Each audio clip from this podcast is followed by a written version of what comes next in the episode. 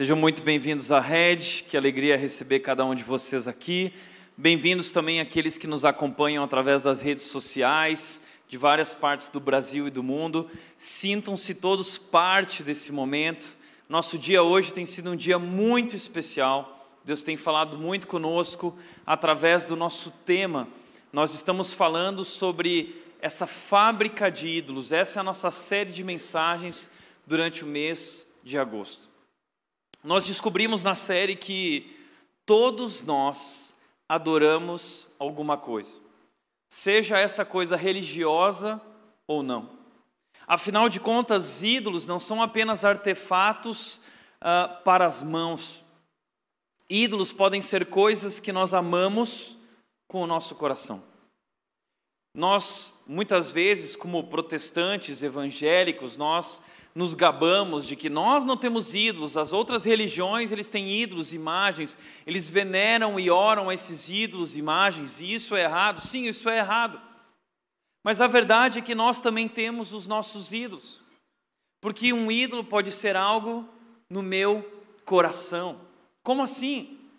Tiago, como que eu posso descobrir qual é meu ídolo? É algo que eu amo intensamente, algo que eu projetei, ao invés de buscar em Deus a minha alegria, a minha satisfação, eu busco nessa pessoa, nesse relacionamento, nesse objeto, nesses bens, eu busco ali a minha alegria, ali está a minha razão de existir. Então, para que você entenda exatamente o que nós estamos falando, eu quero recapitular com você um pouco o que significa essa idolatria, de onde vêm esses ídolos, de onde isso se originou. Ah, nós entendemos aqui na nossa série que só existe um único e verdadeiro Deus. E esse Deus criou todas as coisas que existem. Gênesis capítulo 1 e 2 mostram Deus fazendo todas as coisas, e esse texto nos mostra que o que Deus fez de mais importante na criação foi o ser humano. E Deus criou o ser humano por uma razão.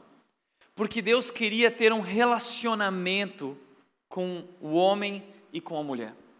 Deus criou o homem e a mulher para viverem um relacionamento de amor com Deus, de dependência de Deus. Ou seja, homens e mulheres foram criados à imagem e semelhança de Deus, diferentemente de todo o restante da criação. O homem e a mulher foram criados diferentes dos animais, diferentes né, da natureza.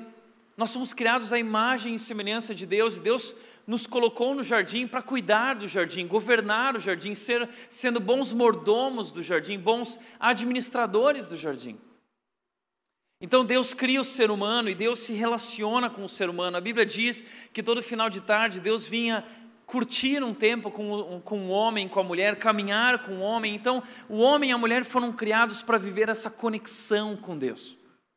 Um relacionamento de proximidade e de intimidade.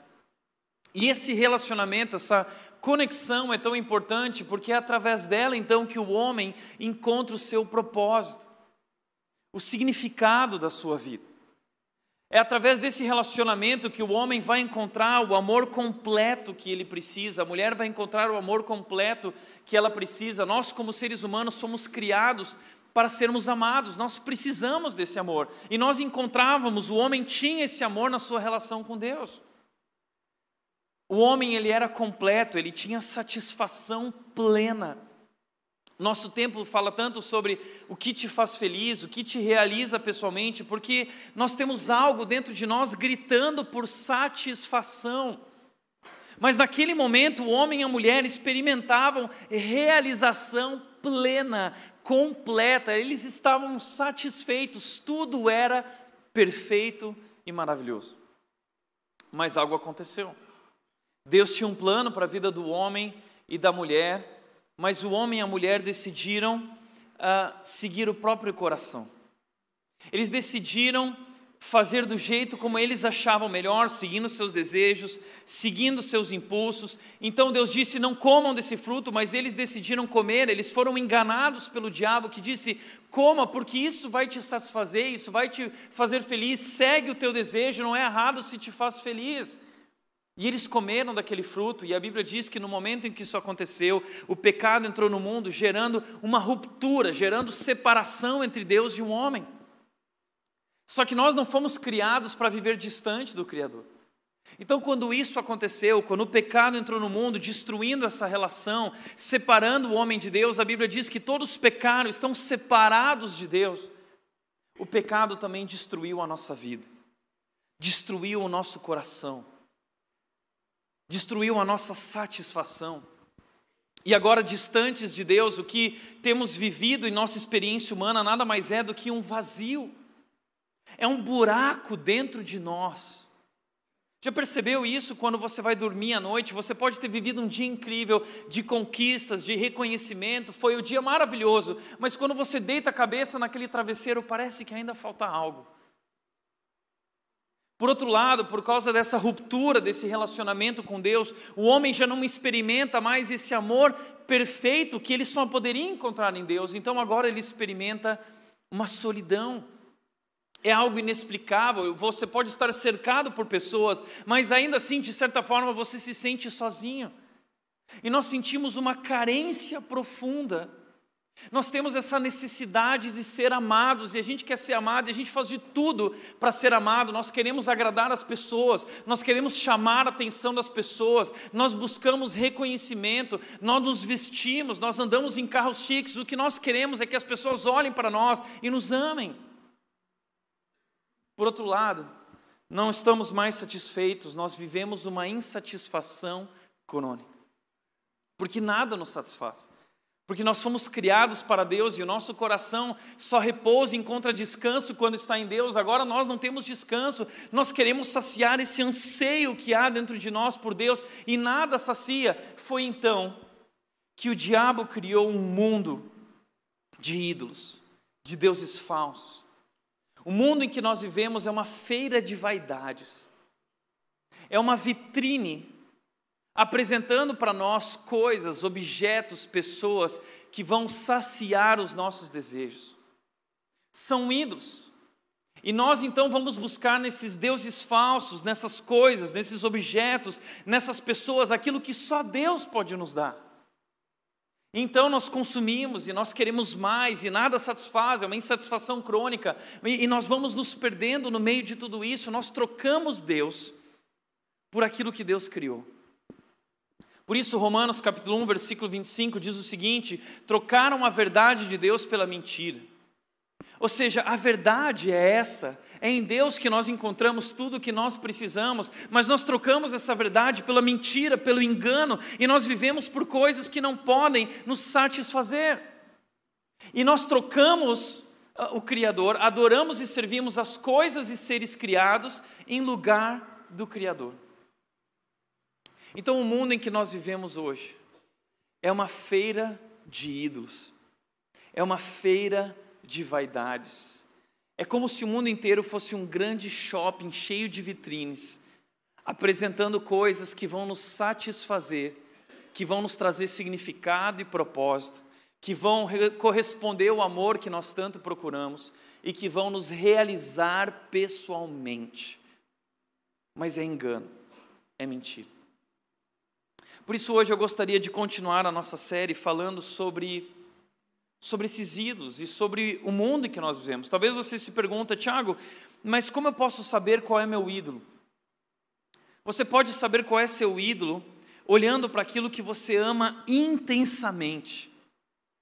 Aquilo que passou a ser a tua satisfação na vida, aquilo que te realiza pessoalmente, onde está a tua esperança, a tua confiança, onde está o teu coração, é aquilo que te move é aquilo que te faz feliz. Muitas vezes nós trocamos essas coisas, nós trocamos Deus por essas coisas. Não são necessariamente coisas ruins, podem ser coisas boas, mas elas passam a nos controlar. Nós passamos a viver em função disso e não em função de Deus. Isso se torna então um ídolo. E o mundo nos oferece uma série de ídolos. Por isso, João escreveu em seu livro, sua carta, 1 João, capítulo 2, versículos 15 a 17. Esse é o texto que nós vamos estudar nessa noite. Ele disse o seguinte: Não amem este mundo, nem as coisas que o mundo oferece na vitrine. Porque quando amam o mundo, o amor do Pai não está em vocês. Porque o mundo oferece apenas o desejo intenso por prazer físico, o desejo intenso por tudo que vemos e o orgulho de nossas realizações e bens. Isso não provém do Pai, mas do mundo. E este mundo passa, e com ele tudo que as pessoas tanto desejam.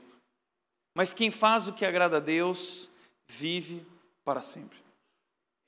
Essa carta de João é uma carta maravilhosa, porque ela vai trazer para nós uma questão importante. Ele vai falar sobre o que significa ser um cristão de verdade.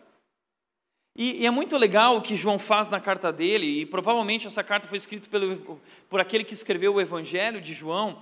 E, e, e esse, essa carta é uma continuação desse Evangelho, trazendo para nós o significado da vida cristã, o que significa o Evangelho em prática na nossa vida. E aí, João, nessa carta, ele vai mostrar para nós ah, o que é verdade, o que é ser um cristão e o que não é. O que, que é verdade e o que, que é fake. A gente está vivendo um momento do, do mundo, do Brasil, que essa semana, por exemplo, ah, rolou muito essa discussão, né? O que, que é verdade, o que, que é fake? Fotos fake, eh, notícias fake. A gente já não sabe mais no que acreditar. E aí lançam até no site lá: é fato ou é fake? Então a carta de João foi escrita exatamente por causa disso. É fato ou é fake? Mas a, sobre a vida cristã, o que é de fato ser cristão? E o que é fake? O que não é cristão de verdade? Uma das coisas que ele vai dizer é: bom, se você quer saber se é de verdade um cristão, é, é se ele ama o irmão dele. Porque se alguém não ama o seu irmão, ela não pode ser cristã, porque ela não ama Deus. Quem ama Deus tem que amar o seu irmão. E ele vai trazendo uma série de maneiras de nós reconhecermos aquilo que é verdade, um cristão de verdade, o que significa ser um verdadeiro seguidor de Jesus. Ele vai mostrar para nós o que é o amor de verdade e o que é o amor fake. Ele vai mostrar para nós o que é a alegria de verdade e o que é a alegria fake, efêmera, passageira. É uma carta incrível. E nessa carta, então, é, João vai mostrar para nós que o mundo é fake. O mundo em que nós vivemos, ele nos convida a curtir uma série de prazeres, a saciar a nossa sede, a seguir os nossos impulsos e desejos, mas ele vai mostrar que isso é altamente destrutivo para as nossas vidas. Então, deixa eu te mostrar o que João está querendo nos ensinar. Ele começa dizendo: Não amem o mundo, nem as coisas que ele oferece. Tiago, como assim? Não ame o mundo. O que, que João está querendo dizer? Vamos dar uma olhada nessa palavra mundo. Se você for olhar para o Novo Testamento e para a Bíblia, você vai descrever que a Bíblia descreve o mundo de três formas. O mundo é descrito na Bíblia como, em primeiro lugar, o um mundo físico, um mundo que foi criado por Deus. Nós sabemos que Deus é o Criador de todas as coisas e tudo aponta para a grandeza e majestade dele, o universo. A Bíblia diz no Salmo 24:1, ah, ao Senhor pertence a terra e tudo que nela se contém, os, o mundo e os que nele habitam. Então, esse mundo físico, nós devemos amar esse mundo, cuidar desse mundo, proteger esse mundo. Não é sobre isso que João está falando. A Bíblia também fala sobre o mundo humano, a humanidade, as pessoas. Por isso, aquele texto diz, João 3,16 diz: Porque Deus amou o mundo de tal maneira. Então, Tiago, se Deus amou o mundo de tal maneira, eu também tenho que amar o mundo de tal maneira. Mas espera aí, Deus está falando sobre as pessoas. Deus amou as pessoas do mundo de tal maneira. E sim, nós devemos amar as pessoas, a Bíblia nos chama, nos convida para amar ao próximo como a si mesmo. Agora, existe uma outra forma de descrever mundo, e, e isso é muito falado no Novo Testamento, que é o mundo como um sistema anti-Deus. Um sistema, uma cultura que caminha na contracultura de Deus, é, é anti-Deus. E é sobre esse mundo que João está falando. Desse mundo como um sistema que é dominado e controlado pelo diabo. Veja o que João vai dizer lá em 1 João 5,19, ele mostra isso para nós. O mundo inteiro está sob o controle do maligno. O mundo inteiro jaz no maligno, está sob o controle do maligno. Entenda isso, desde o momento em que nós desobedecemos, nossas vidas passaram a pertencer ao diabo, ao pecado, ao mal. E nós estávamos condenados à morte, nos tornamos escravos do pecado. E esse mundo em que nós vivemos, ele passou a dominar esse mundo e controlar as coisas desse mundo. E a Bíblia diz em 2 Coríntios, capítulo 4, versículo 4, que o diabo é o Deus desta era. E ele cegou o entendimento do mundo inteiro para que eles não vejam Jesus, não enxerguem o Evangelho, não enxerguem a verdade. É por isso que quando nós tentamos compartilhar algo a respeito da verdade, da palavra de Deus, sobre Jesus Cristo, nosso Salvador, muitas pessoas podem ser brilhantes intelectualmente, mas você explica essa verdade espiritual para ela e ela não enxerga, e você tenta convencê-la, mas ela não quer saber. Por quê? Isso é cegueira espiritual. A Bíblia diz que o diabo criou uma cegueira espiritual, o pecado cria uma. É, é, nos cega espiritualmente. Então, uma pessoa pode ser brilhante intelectualmente, mas ela pode ser ignorante espiritualmente. E assim nós vivemos num mundo que é controlado pelo diabo.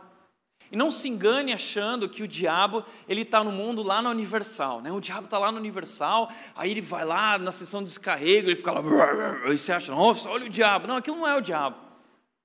Aquilo lá é teatro, tá? Agora, existe demônio, existe possessão demoníaca, isso existe.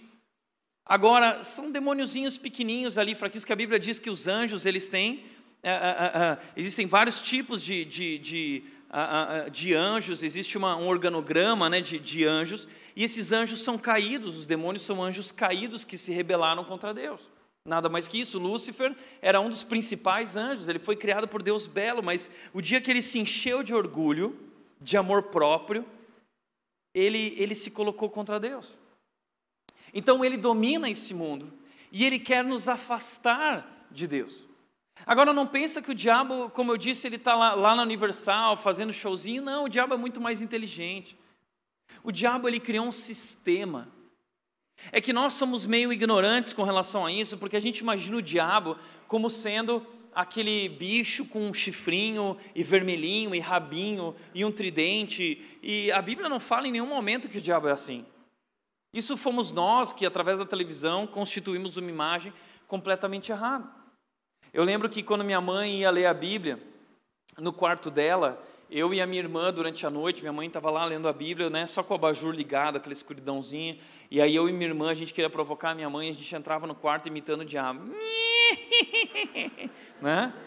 E ela ficava apavorada, para, para com isso, em nome de Jesus. Né? É... Mas o diabo não é assim, tá? O diabo, na verdade, eu imagino ele controlando o nosso sistema. Ele controla os meios de comunicação. Ele controla o cinema, Hollywood. Ele controla governos. Ele controla coisas grandiosas. Ele é poderoso. Ele tem milhares de anos de experiência. Ele é muito poderoso e ele está nesse mundo controlando o mundo, ele controla. Você está entendendo? Nosso, esse mundo é como fantoches sendo controlados pelo diabo. Ele domina todas as coisas e nós vivemos nesse mundo. Por isso, o grande desafio de ser cristão é viver no mundo, mas não ser como o mundo. Esse é o nosso grande desafio. É estar no mundo, mas não se deixar contaminar pelo mundo, não ser poluído pelo mundo. Porque nós acabamos nos conformando, nós acabamos seguindo os moldes e o padrão desse mundo.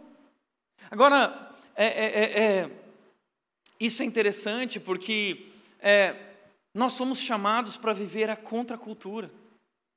Como cristãos, nós somos chamados para viver na direção contrária desse mundo, por isso o mundo todo caminha na direção do maligno, na direção da perdição, mas a Bíblia diz que nós somos chamados para seguir o caminho estreito, o caminho da salvação, e não é um caminho fácil, é um caminho difícil, porque é um caminho na direção contra os nossos desejos e contra aquilo que o mundo propõe e nos oferece. Essa semana a gente ouviu muito sobre ambiente, sobre poluição, sobre proteger o ambiente. E essa é a preocupação de João. João está falando: vocês estão no mundo, mas cuidado para não amar as coisas do mundo, porque se vocês amarem as coisas do mundo, vocês vão se tornar como o mundo.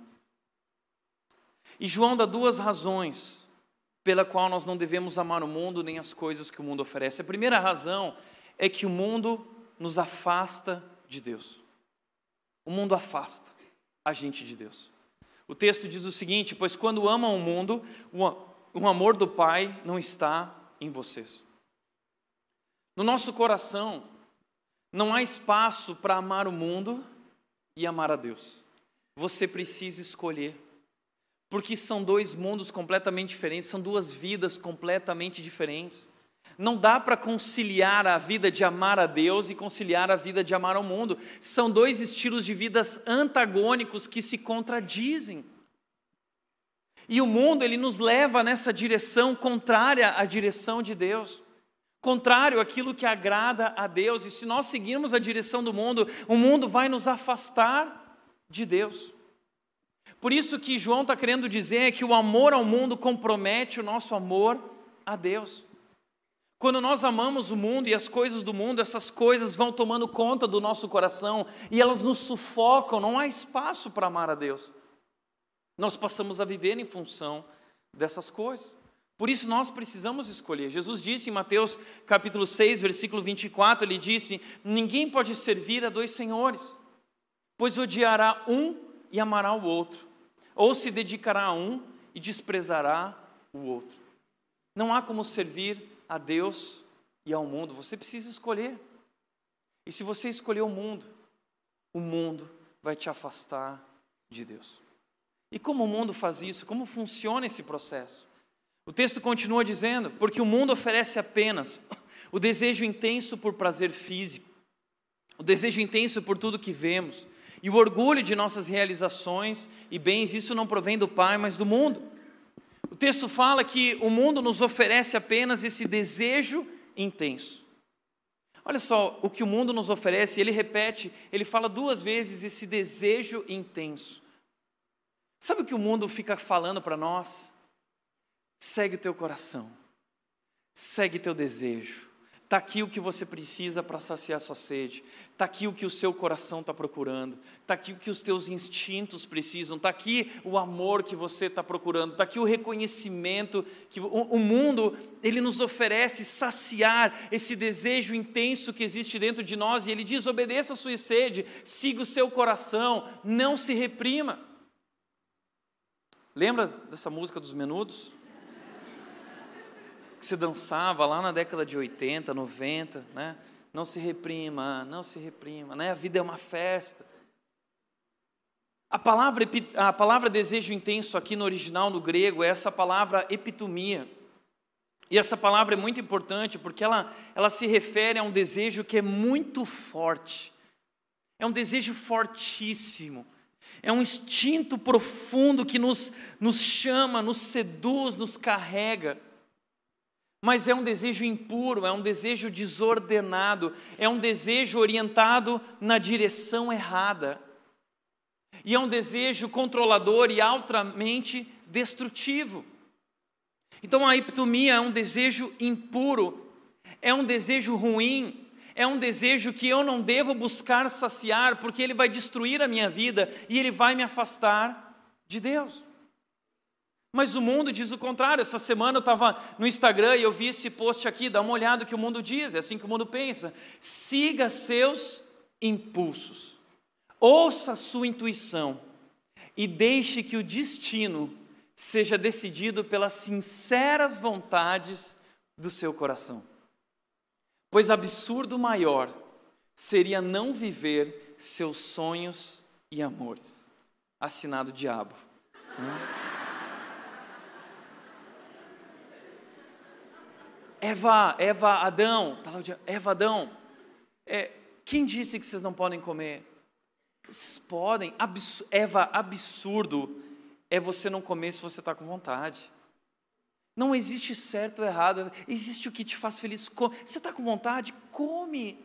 Não se reprima, Eva, segue teus impulsos, ouça sua intuição e, e, e, seja, deixe que o destino seja decidido pelas sinceras vontades do seu coração. O que, que o mundo está dizendo? Segue os teus desejos. O que, que você quer? O que você quer, você pode ter. Só que a Bíblia nos chama a viver exatamente o contrário, porque ela mostra que o nosso coração foi destruído pelo pecado. O nosso coração agora foi distorcido pelo mal.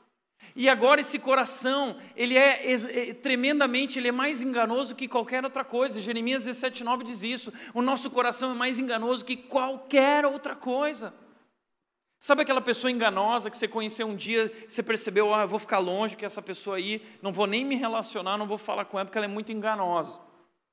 A Bíblia está dizendo que o seu coração é mais enganoso que qualquer outra coisa, que aquela pessoa, não há nada mais enganoso na nossa vida que o nosso coração.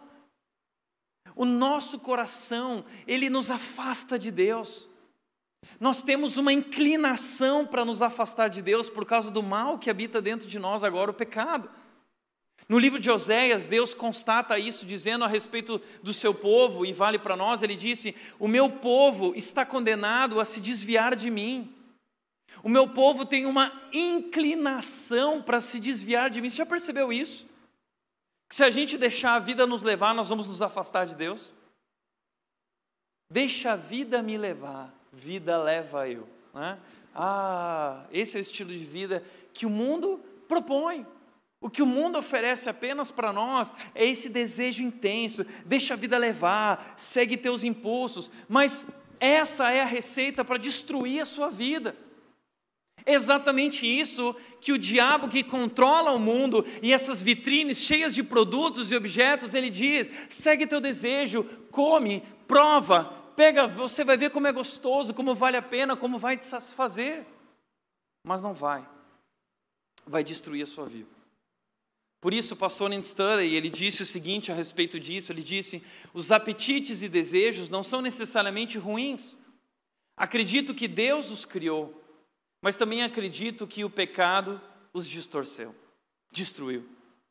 Então eles dão gosto e paixão à vida, mas por causa do pecado se tornaram filtros terríveis para a tomada de decisões. Você provavelmente não acho que exagero dizendo que as respostas que você dá a seus apetites determinarão a direção e a qualidade da sua vida. Com certeza, você já viu amigos e membros da família arruinarem a própria vida graças a uma aparente incapacidade de dizer não a si mesmos. Sabe por quê?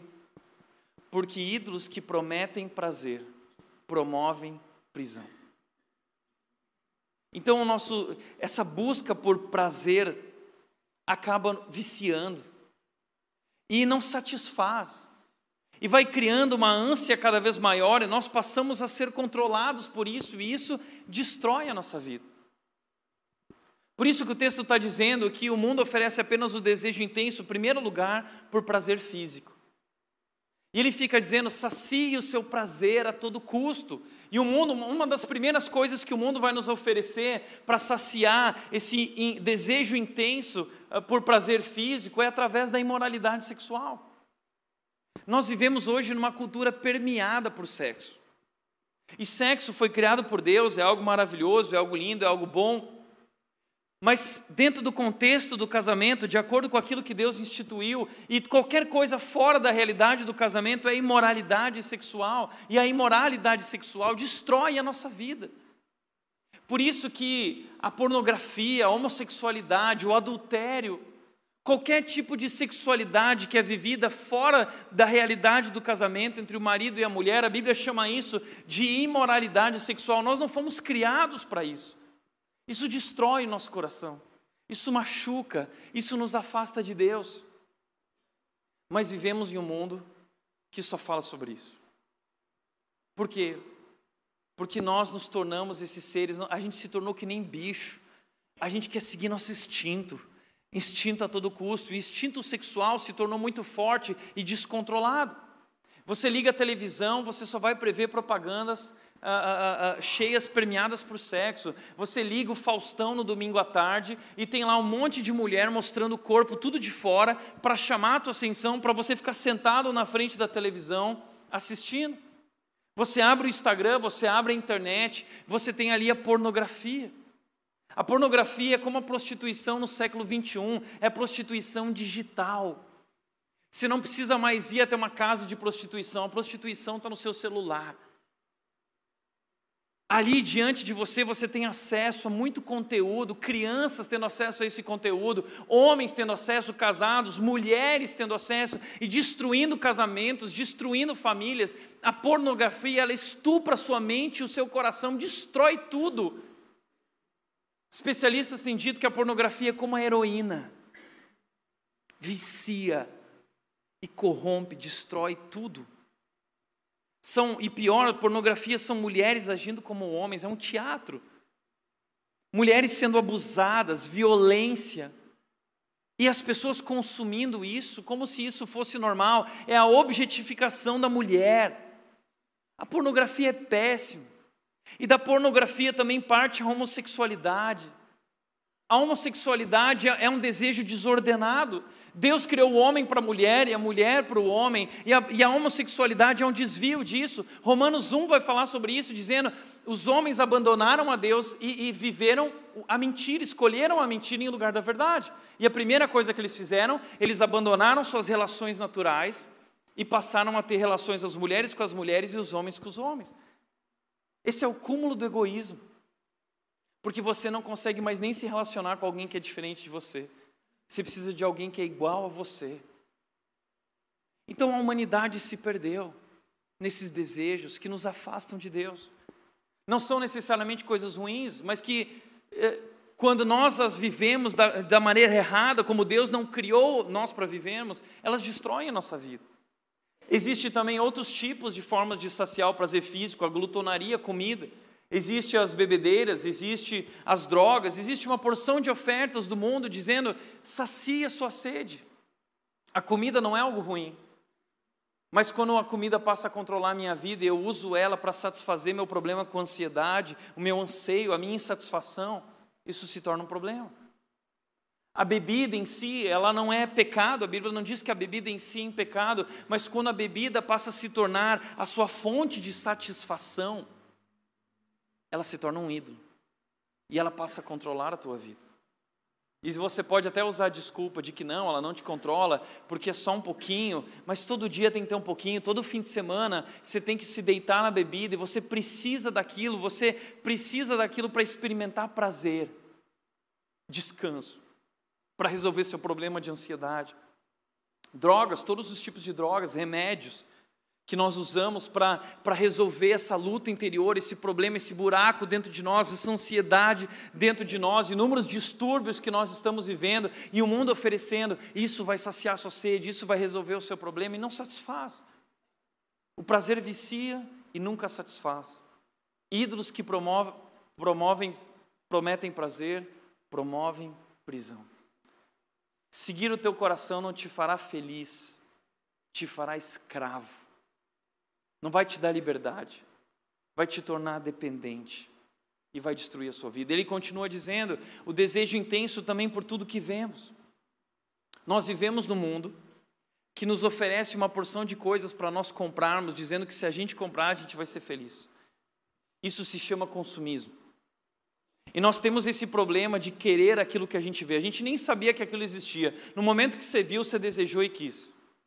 E você não consegue parar de pensar naquilo. Eu preciso daquilo, eu preciso daquilo. Eu lembro que quando eu era criança, eu virava para o meu pai e falava assim: pai, é, eu preciso muito daquilo, pai, se você me der aquilo, eu nunca mais vou te pedir nada, não vou precisar de mais nada. E aí meu pai me dava, passava duas semanas, eu deixava aquilo de lado, eu já queria outra coisa. Nós somos assim, o ser humano é assim. Nós sempre queremos mais, mais, mais, e nada sacia, se torna um ciclo interminável. E esse é o consumismo, que o que é o consumismo? É esse hábito de adquirir produtos e serviços sem precisar deles. É a compra pelo desejo e não pela necessidade. Nós nem sabemos mais diferenciar o que é necessidade e o que é desejo. Porque o mundo disse para nós que a gente tem que saciar o nosso desejo e o nosso desejo se tornou necessidade. Não é. Na verdade, nós já temos tudo o que nós precisamos. Mas a gente continua querendo mais. Então, o consumismo é marcado pelas compras por impulso e estimulados pela ansiedade. Em casos mais graves, pode vir a se tornar uma compulsão. Passa a nos controlar. Está ligado à noção de que comprar mais vai trazer sensações de felicidade e prazer instantâneo. Então, você está triste, né? você está meio deprê, meio na fossa, assim, na sofrência. Aí o que, que você faz? Ah, eu vou para o shopping. Né? Aí vai lá no shopping, e compra um sapato e sai com a sacolinha. E, ai, né? Pronto, agora eu estou feliz. Aí usa o sapato, passou. Mas o mundo em que nós vivemos, ele entende esse desejo que existe dentro de nós, esse desejo intenso, e ele explora isso. Explora nas propagandas, explora na televisão, explora no Netflix, em tudo, onde nós estamos colocando os nossos olhos, o mundo deixa ali algo para nós, para nos chamar a atenção. Aliás, você vai para o shopping e aí você chega numa loja, aí você vê lá aquelas roupas, elas estão colocadas naquele, primeiro que elas estão colocadas naquele manequim que tem um corpo perfeito, né? Aí você olha lá no manequim e você fala assim, nossa, que roupa bonita, né?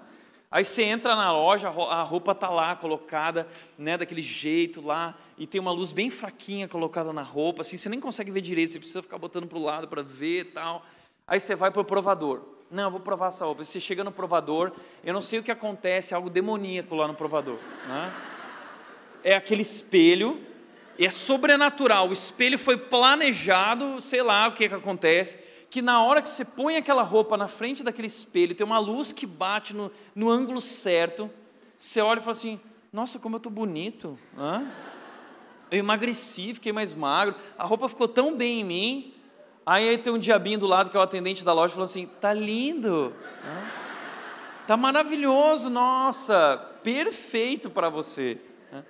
E aí você vai lá, compra, chega na sua casa, todo feliz, né? Porque eu vou usar na, eu vou usar na rede domingo, né? E aí você chega na frente do espelho e você coloca a roupa toda torta, fala assim, nossa, mas não estava assim lá na loja, aqui eu estou mais gordo, está diferente, né? Tudo foi construído. Você entra no shopping, as propagandas. Você passa na frente da loja, a loja é toda construída bonitinho, um ambiente, aí você olha lá dentro, não tem ninguém. Aí você fala assim: ah, vou dar uma entradinha para dar uma olhada. Na hora que você entra, pula 10 vendedoras assim, né? Para você. Ah, vem cá, deixa eu te mostrar isso, deixa eu te mostrar aquilo. Cara, olha só o que foi lançado agora. Tá bom? Uma vez eu, eu lembro que eu entrei numa loja, foi a coisa mais insuportável da minha vida, porque eu não queria comprar nada, eu estava acompanhando a Nath. E aí a gente estava andando, aí a pessoa vinha, não, mas olha esse relógio. Não, mas eu não quero um relógio. Não, mas olha essa bermuda aqui. Eu não quero, não preciso disso agora, não estou aqui por isso. Mas o mundo inteiro nos provoca, nos seduz, nos tenta. As propagandas de televisão. E, e, você pode ver que não se trata mais de ter roupa, não se trata mais de um carro, é sobre um estilo de vida. Né? Aí você vê a propaganda da Jeep, que nem hoje eu estava assistindo o campeonato de surf no Tahiti pela internet, e aí apareceu assim aquele Jeep andando, e aparece assim: Jeep não é um carro, é um estilo de vida. Né?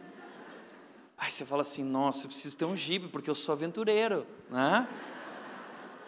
E aí você quer ter esse estilo de vida do aventureiro, porque aventureiros eles têm um Jeep, né? Porque você pensa assim, não, porque eu vou andar na lama, na montanha e tal, mas você compra o Jeep só para andar em Datuba, ficar parado no farol cinco minutos ali no parque ecológico, andando a 20 por hora, né? Aquele monte de carro no parque ecológico. Por quê? Porque o Jeep é um estilo de vida, né? Ah, ah, hoje eu vi uma propaganda dizia o seguinte: é, é, é, é, obedeça o seu instinto, o seu instinto pede um Jeep. E aí você pensa assim: ah, eu vou comprar um Jeep, eu vou chegar lá na rede, a hora que eu sair do carro, todo mundo vai olhar para mim e falar assim: olha o aventureiro saindo lá, olha aquele cara. É o aventureiro da rede, ele tem um Jeep. Então hoje tudo que o mundo vende para nós, vende com essa proposta de identidade, de significado. Você vai ser alguma coisa, você vai viver uma vida que satisfaz. Você lembra aquelas propagandas de Malboro também? O cara andando de cavalo, tal. Aí ele parava, ele fumava um Malboro assim, ó. Ah, tá morto, morreu de câncer. Né? O mundo fica nos tentando essas coisas o tempo todo. Essa coisa por aquilo que nós vemos. Mais do que isso, uh, o orgulho de nossas realizações e bens. O mundo fica nos levando na direção de, de a gente precisa mostrar algo, provar algo para todo mundo. Já percebeu isso? Parece que está todo mundo tentando provar algo.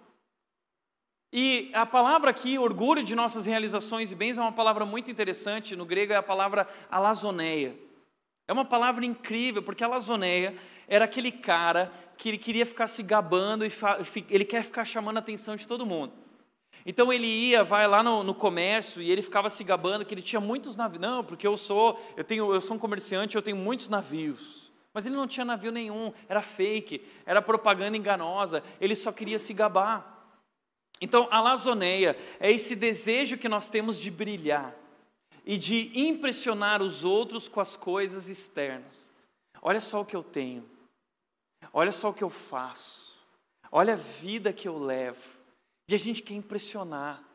A gente quer chamar a atenção dos outros com isso. A gente quer impressionar com a nossa riqueza, com o dinheiro que a gente tem, com as coisas que a gente pode comprar, as joias. A gente quer impressionar as pessoas com a nossa posição social. E a gente quer mostrar que a gente faz parte de um grupo de pessoas da High Society. Né? Eu sou pop aqui em Dayatuba. Né? Aliás, aqui em Dayatuba tem um povinho assim, né, que se acha. Né? galerinha que se acha, tal, mas não, eu tenho uma posição social, eu só frequento esses lugares, tal. Não, porque eu vou lá na Red, que lá na Red tem uma galerinha top lá. Né? Não tem nada a ver com isso. Né?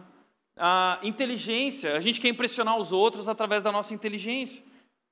Ah, não, e aí você faz post lá no Facebook com textão querendo mostrar que você é muito inteligente, e aí vira aquela briga de opiniões. Agora a gente está brigando o tempo todo uh, no Facebook, no Instagram, e um quer provar para o outro que está certo. Não. Poder, pessoas que querem uh, uh, usar o poder para impressionar os outros, a beleza. Tem muita gente que se aproveita da beleza para impressionar os outros, chamar a atenção, atrair a atenção para si mesmo. E aí vai para academia para ficar com o corpão, usa aquelas roupinhas que vão é, é, é, a, valorizar né, aquilo que você tem. Né? Aí abre o botão, tal, deixa o decote bem bonitinho. Né? Aí você quer, você quer muito like lá no Instagram, o que, que você faz? Você prepara o Instagram, tira aquela fotinho com o biquinho, assim, né? né? Sedutor. Tira a foto de cima, né, para pegar tudo aquilo que você tem. E aí você é cristã, né? Mas aí o que, que você faz? Ah, o que, que eu vou escrever? O Senhor é meu pastor e nada me faltará. Né? Aí vai o cara solteiro lá da rede e fala assim: é, não faltará mesmo. Né? Não falta nada mesmo. Você está vendo? A gente está sempre querendo chamar atenção e cada um usa aquilo que pode, a sua beleza, tentando chamar atenção. Roupas. A gente quer chamar a atenção através das roupas. Aí você quer, ah, mas eu vou na rede, eu tenho que ter uma roupinha para ir na rede domingo. Né? E aí chega aquele momento que tem que ir para a igreja, e aí é a maior crise, porque o marido já está pronto, querendo sair, porque o estacionamento da rede é o inferno. Né? As pessoas param o carro no meio do bairro da cidade. Aí quer sair logo, quer chegar cedo, a esposa está lá na frente do armário, vivendo a maior crise da vida dela. Ai, ai eu não tenho roupa. Né? Aí o marido vem, olha aquele armário, aquele closet gigante, e fala assim: como assim você não tem roupa? Não, mas é que essas aqui eu já vesti, né? Marido, não olha para o lado agora, tá? Não olhe para o lado agora.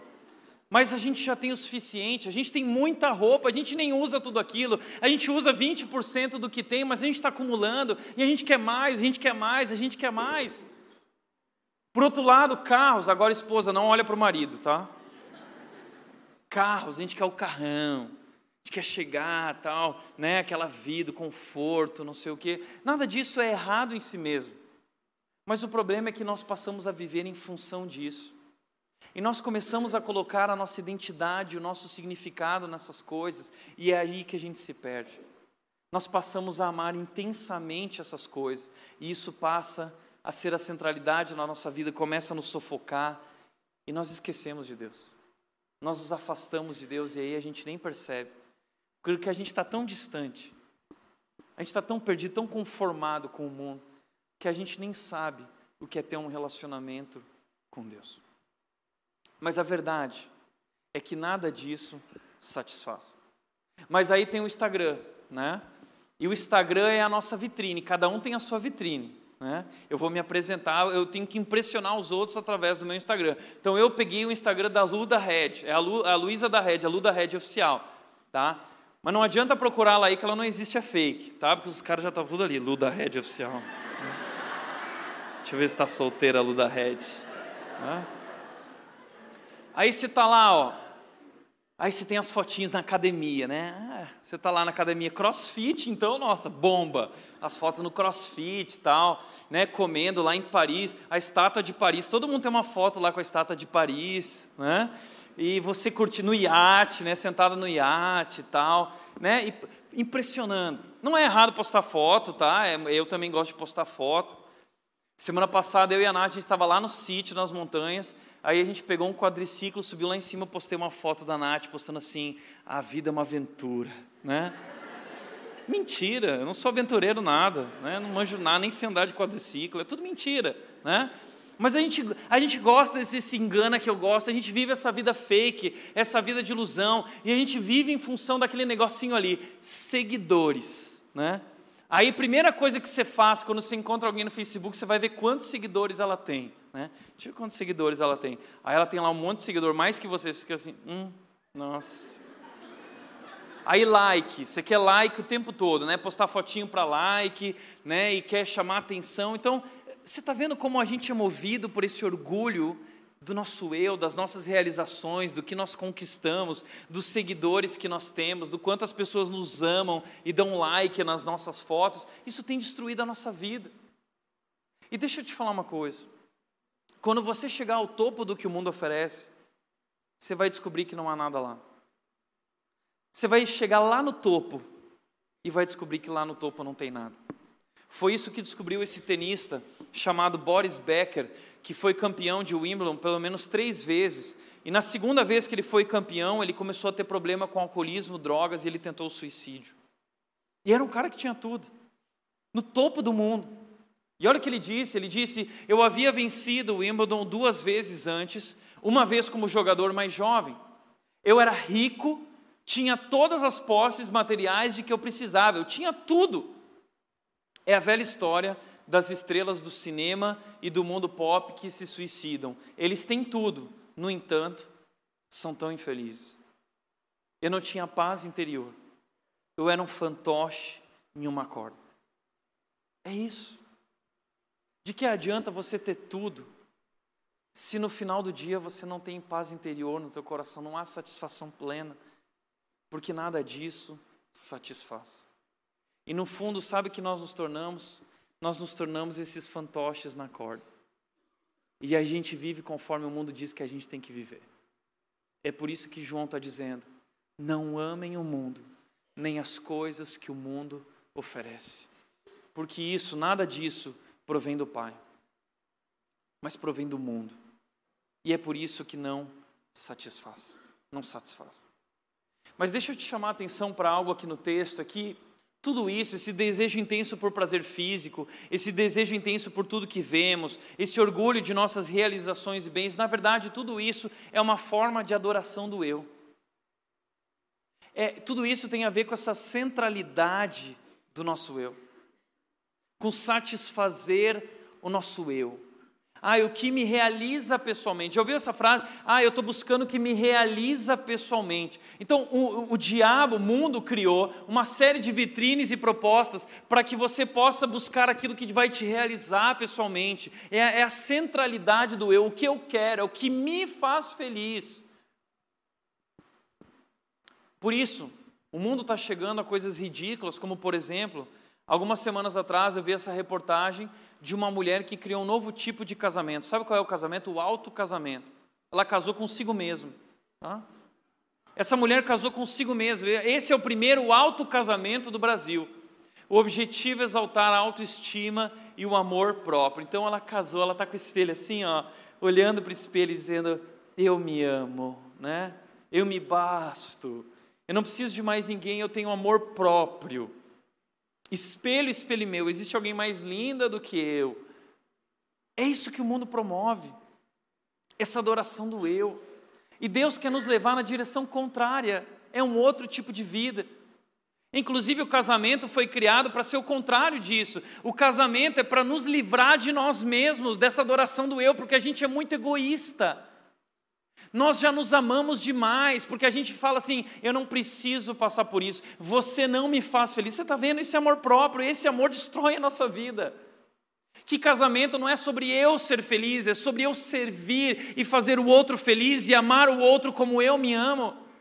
O casamento está nos livrando desse egoísmo. Deus criou o casamento para nós aprendermos a amar algo além de nós mesmos para a gente aprender a amar, porque a gente não sabe amar, a gente só sabe amar a si mesmo, mas a gente não sabe amar como Deus nos amou, que Ele abriu mão de si mesmo para dar a vida por nós. Imagina isso. Deus nos criou e foi traído por nós. Nós traímos Deus com tudo que Ele criou. Sabe o que se Deus podia fazer? Ele podia ter amor próprio, né? Ah, Deus, não dá atenção para eles. Eles te traíram. E pior, eles continuam te traindo. Eles estão lá na igreja cantando, mas eles saem da igreja e eles continuam vivendo a vida de qualquer jeito. Imagina se Deus tivesse amor próprio. Ele ia queimar, acabar com todo mundo. Porque ele não merece isso. Mas ele abriu mão desse amor. Ele nos amou com amor sacrificial. Ele se esvaziou. Ele veio e deu a vida por nós. Ele morreu no nosso lugar. Ele não merecia aquilo.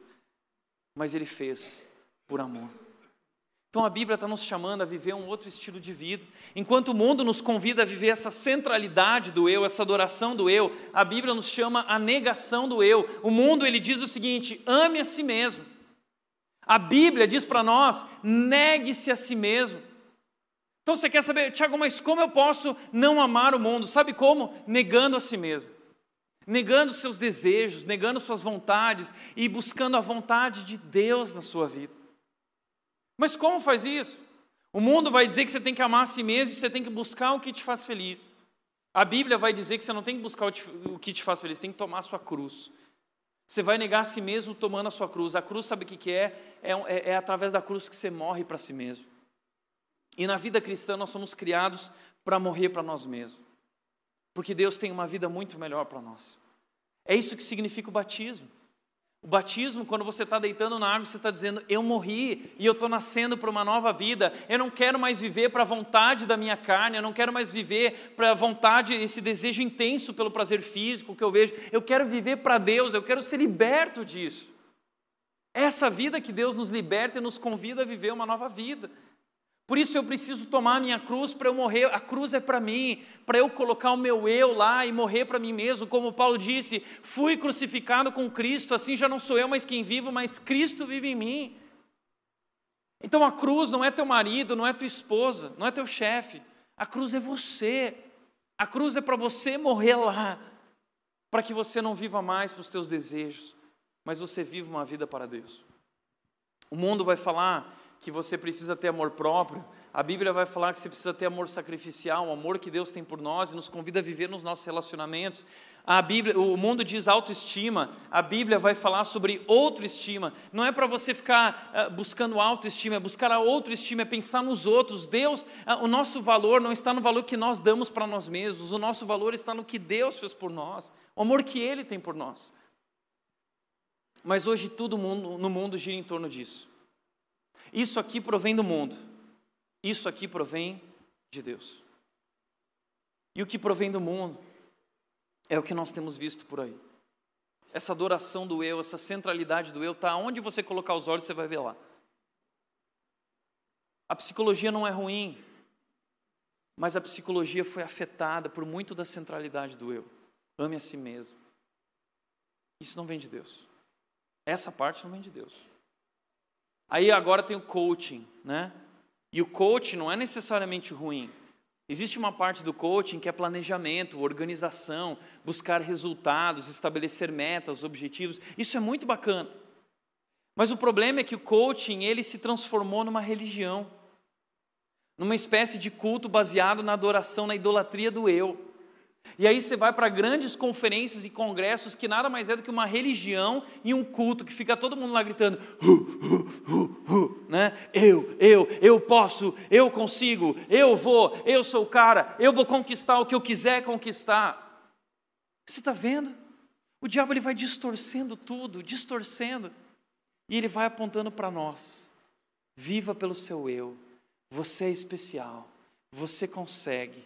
Você pode. Isso não provém de Deus. Isso provém do mundo. E toma cuidado, porque a gente transformou isso numa idolatria. Esses coaches famosos, como Tony Robbins, né? Ai, o Tony Robbins, ele veio para o Brasil, todo mundo, ai, Tony Robbins, é o Deus Tony Robbins, que é um dos maiores coaches do mundo. Isso é um absurdo. Aliás, deixa eu te falar uma coisa.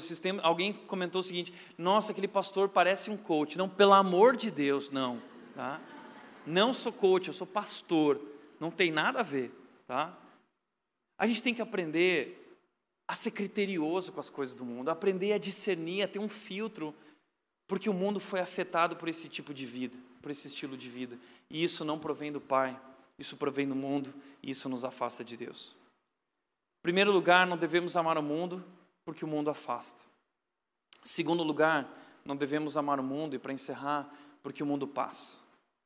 O mundo passa. O texto diz: "E este mundo passa, e com ele tudo que as pessoas tanto desejam. Mas quem faz o que agrada a Deus, vive para sempre." que esse texto está falando o tempo todo, e aqui ele encerra mostrando isso para nós, são esses dois estilos de vida. Alguém que vive por aquilo que é passageiro, que coloca o seu coração em tudo isso que passa, e aquela pessoa que vive por um estilo de vida das coisas invisíveis, eternas. Porque nós que somos cristãos, nós somos chamados para viver em outro mundo. Aqui eh, eu gosto de mostrar isso, que João está querendo mostrar para nós é que existem dois tipos de cristão. E um é fato, é verdadeiro, o outro é fake. Existe o cristão turista, que é aquele cristão que ele está passando pelo mundo, mas ele quer aproveitar ao máximo o mundo. E é aquele tipo de cristão que não consegue nem entender como o céu pode ser especial, porque não, eu, nem quero ir para o céu, eu quero ficar aqui porque é tão gostoso esse mundo, eu quero curtir o máximo, aproveitar, desfrutar ao máximo. Cristão turista. Agora, o cristão peregrino, peregrino no conceito bíblico é aquele que, que ele entende que a sua identidade não está ali. O seu prazer não vai estar tá ali, a sua satisfação não está ali, nada ali vai satisfazer ele, porque ele foi criado por um outro mundo. E quando ele está passando por esse mundo, ele está passando só de passagem. Mas os seus olhos estão na pátria celestial, em Cristo, ele é um peregrino. E nós somos chamados para viver assim. Como de Filipenses 2,15 diz, nós somos chamados para ser filhos de Deus inculpáveis no meio de uma geração pervertida e corrupta, na qual vocês brilham como estrelas do universo. Ou seja, nós somos chamados para viver no mundo, mas não ser como o mundo, não se conformar com o mundo. E ser uma estrela no mundo, um luzeiro no mundo, apontando o caminho para a vida, para aquilo que realmente satisfaz. Nós deveríamos viver no meio do mundo mostrando isso não satisfaz, o que satisfaz está ali, mas o problema é que a nossa satisfação não está lá, está aqui. Que a gente vive como cristão turista e não como cristão peregrino. A gente vive por essas coisas passageiras. E é por isso que nós somos tão insatisfeitos. E nós estamos tão distantes de Deus, porque o mundo afasta. Mas o pior de tudo é que o mundo passa todos aqueles que colocam o seu coração nas coisas do mundo passarão com ele. Deixa eu encerrar te contando uma notícia muito triste. A notícia muito triste é o seguinte: tudo isso que você está vendo, tudo isso que existe, tudo isso vai acabar. Tudo isso é muito lindo, tudo isso é muito bacana, mas a triste notícia que eu tenho para tirar é que tudo isso vai acabar um dia, está condenado à morte, à destruição. A Amazônia vai acabar, não tem. Escuta o que eu estou dizendo. Não tem salvação para a Amazônia, não tem salvação para esse planeta. Não tem. A Bíblia diz que assim como o meu coração foi destruído e a minha vida, o mundo inteiro e o universo inteiro foi afetado pelo pecado. E Romanos vai dizer para nós que a criação geme como em dores de parto, dores profundas. Por isso a Amazônia está gemendo. O mundo está gemendo com enchentes, com tsunami, com seca, com ah, ah, ah chuvas intermináveis, com terremoto com furacão, o mundo está gemendo, o mundo está descontrolado, é um mundo vivendo caos e desarmonia por causa do pecado, e a Bíblia diz que o mundo está caminhando para a destruição. Sim, isso não quer dizer que nós não devemos cuidar do mundo, cuidar da Amazônia, nós temos que cuidar, nós devemos é, é, é, é cobrar das autoridades, dos governos, o, que ele, o posicionamento deles, mas nós devemos viver de acordo com aquilo que nós cobramos dos outros, e não só terceirizar a nossa responsabilidade, cuidando de tudo aquilo que, que Deus criou, mas entendendo, entendendo que todo nosso esforço será inútil, porque vai chegar o dia em que tudo isso vai passar.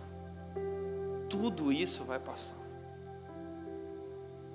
E a Bíblia nos convida a olhar lá na frente para o grande dia. Romanos diz o seguinte: que a criação aguarda ansiosamente pelo dia que os filhos de Deus serão revelados. Sabe o que significa isso? O dia que Jesus Cristo voltar e ele fizer novas todas as coisas. Essa é a boa notícia. A boa notícia é que tudo isso vai ser destruído, mas todas as coisas serão feitas novas. Tudo novo. Por isso nós falamos aqui vivo novo. Porque quem está em Cristo, as coisas antigas ficaram para trás e tudo se fez novo. E há uma nova vida, um novo mundo preparado por Deus, porque esse mundo já passou, a Bíblia diz. Mas um novo mundo está surgindo. E nós somos chamados para viver por esse mundo e amar as coisas desse mundo que são muito diferentes do mundo onde nós estamos agora. Por isso, não desperdice a tua vida. Não invista nas coisas desse mundo. Não perde teu tempo. Investe nas coisas que é eterna e busque a vontade de Deus e não satisfazer os teus desejos. E a Bíblia diz que a vontade de Deus é perfeita. Você pode experimentar hoje na tua vida isso.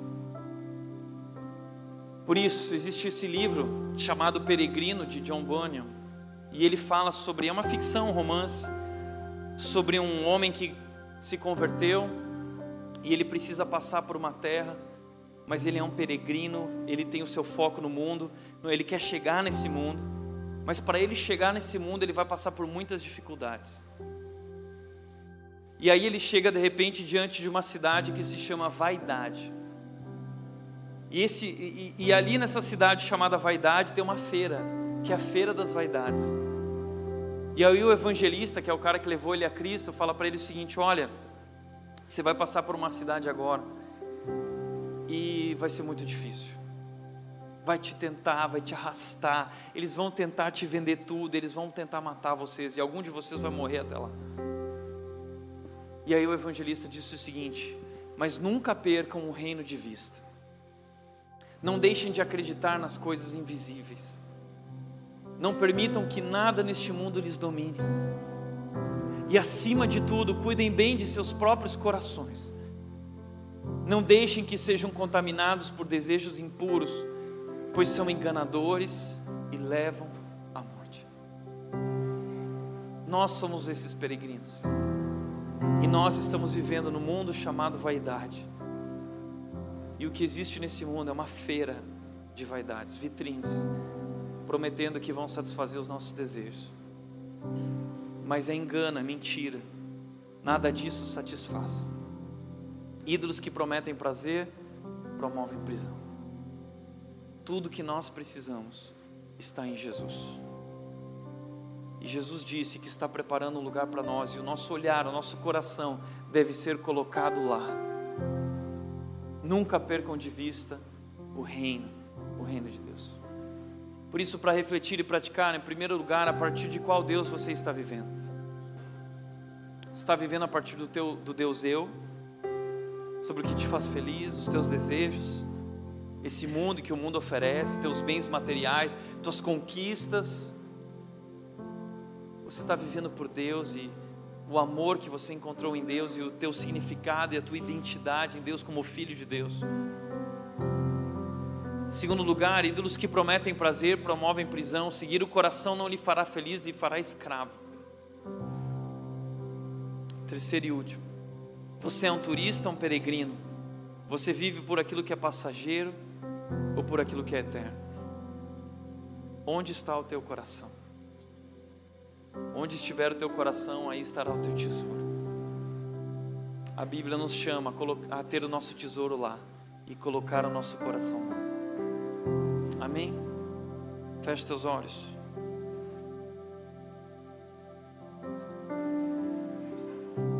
Pai, nós queremos te agradecer, Deus, pela tua palavra, que nos apresenta a verdade. Não é uma verdade fácil, porque ela mostra que nós estamos errados. A Bíblia nos confronta. Mas nós sabemos, Deus, que a verdade liberta. E é através dessa verdade que o Senhor quer nos ajustar o nosso foco e corrigir o nosso caminho. E o Senhor nos convida então a viver uma nova vida, numa nova direção, um novo propósito, um novo significado, uma nova esperança, satisfazendo nossos desejos, não de acordo com o nosso coração, mas satisfazendo em Ti, em Cristo Jesus, que tem tudo que nós precisamos, uma vida plena e abundante. Por isso, Deus, nós não queremos amar o mundo e colocar o nosso coração nas coisas desse mundo. Nós queremos olhar para o Teu reino, para as coisas invisíveis, e nós queremos ali colocar o nosso coração e Te amar acima de todas as coisas. Nós não queremos ser contaminados pelas coisas do mundo, não queremos nos conformar com o estilo de vida, o jeito de viver desse mundo. Nós queremos viver como cristão, como peregrino, como alguém que sabe onde está a verdadeira alegria e satisfação. Em Cristo Jesus, o nosso Rei, aquele que governa nesse outro mundo, onde nós viveremos eternamente juntos, celebrando a verdadeira vida, a salvação em Cristo Jesus. Por isso nós nos rendemos a Ti, a Jesus, em nome de Jesus. Amém. Amém.